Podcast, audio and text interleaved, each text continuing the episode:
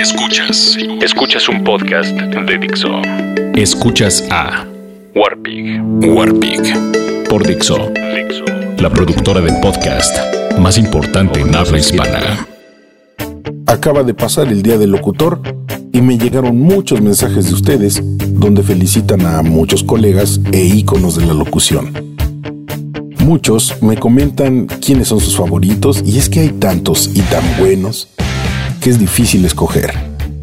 Nos han acompañado a todos lados, en todos los lugares donde hay un radio y con ellos hemos descubierto música y opiniones, tanto de ellos como de sus invitados. Pienso en amigos, colegas, monstruos de la locución que merecerían podcasts individuales por su trayectoria. Pero si tuviera que escoger solo uno para recordarlo, me tendría que ir a la década de los 70.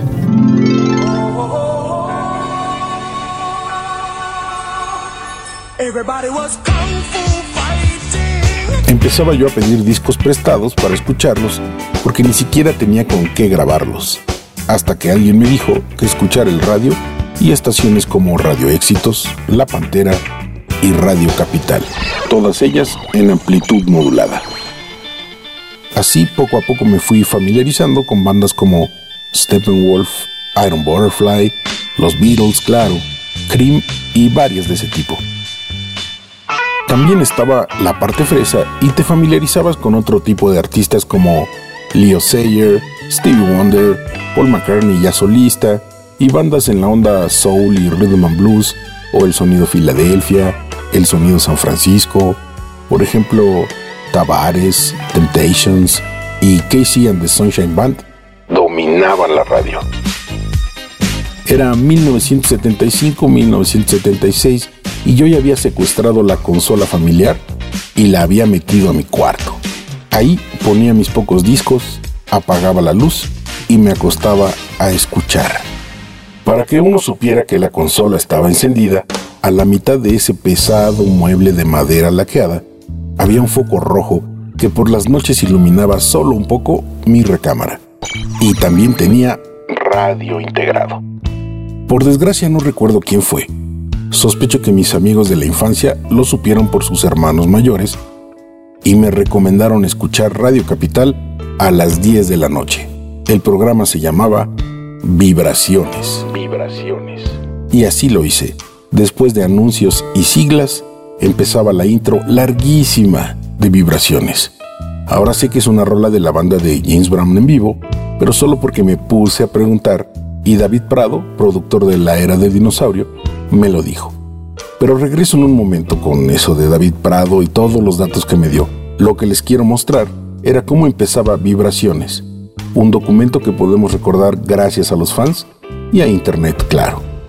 En Radio Capital presentamos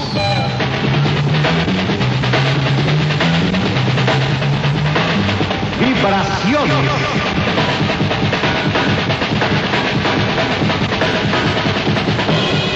Vibraciones, una exclusiva de Radio Capital con la inclusión del talento humano en las dimensiones infinitas del sonido y la imaginación.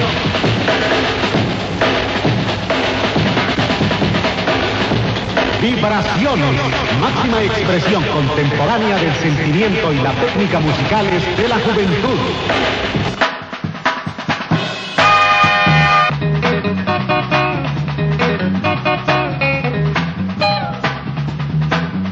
Y digo que la intro estaba muy larga porque ya que te familiarizabas con el programa, ya querías escuchar qué bandas serían incluidas en la selección de esa noche.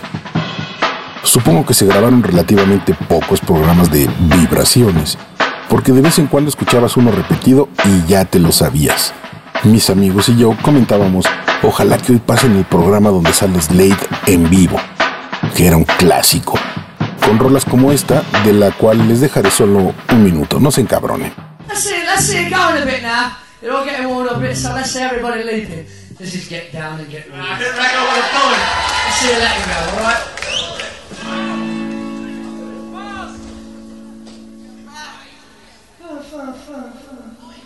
Get me a key. Shut up while I get me a key.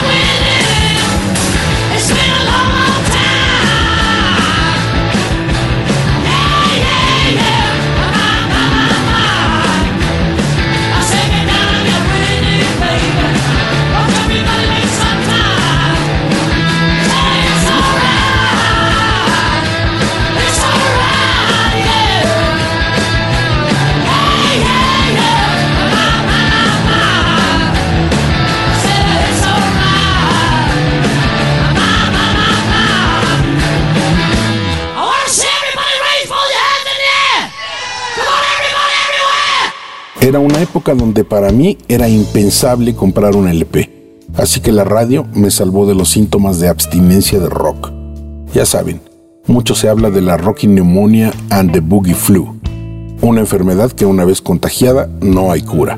Algunas noches, si nuestros padres no nos ponían mucha atención, mis amiguitos y yo escuchábamos vibraciones juntos, a veces en su casa, a veces en la mía, otras veces en el carro de alguno de sus hermanos o en el carro de alguno de mis tíos.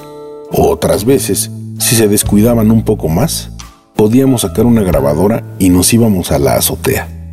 Y es que a las 10 de la noche ya era tarde para escuincles que iban en tercero o cuarto de primaria. Como nuestras casas estaban pegadas, recuerdo que cuando no podíamos escuchar el programa juntos, neta parecía que estábamos haciendo algo ilegal, cabrón. Y de ahí nuestra adicción y nuestro fanfrongelismo pegábamos en los muros en señal de aprobación. Si yo escuchaba en mi recámara golpes rápidos en una pared, quería decir que la emisión de esa noche estaba de huevos. Y rápido encendía el radio a volumen muy bajo para que mis padres no se dieran cuenta que en lugar de dormir, estaba escuchando puras rolas de marihuanos, como las denominaba la abuela. Por eso me gusta mucho la película The Boat That Rocked del 2009, que después le cambiaron el título a Pirate Radio porque viví la época en que los locutores eran influencers y la música significaba algo. Por eso sé lo que es ser fan de una estación de radio y todavía se me salen las lágrimas al recordar la muerte de Radioactivo y la marcha en apoyo que hicieron los radioescuchas. Radioactivo. Pero bueno, eso es un tema muy amplio que ya tocaremos en otra ocasión. Entonces estaba yo una noche solo. La oscuridad únicamente interrumpida por el débil foquito rojo de la consola. Mi papá seguramente ya me había dicho dos veces que me durmiera, porque en la mañana no iba a querer levantarme a la escuela. Y comenzó vibraciones. En Radio Capital presentamos El locutor, nunca supe su nombre hasta hace un mes aproximadamente, dijo algo más o menos así.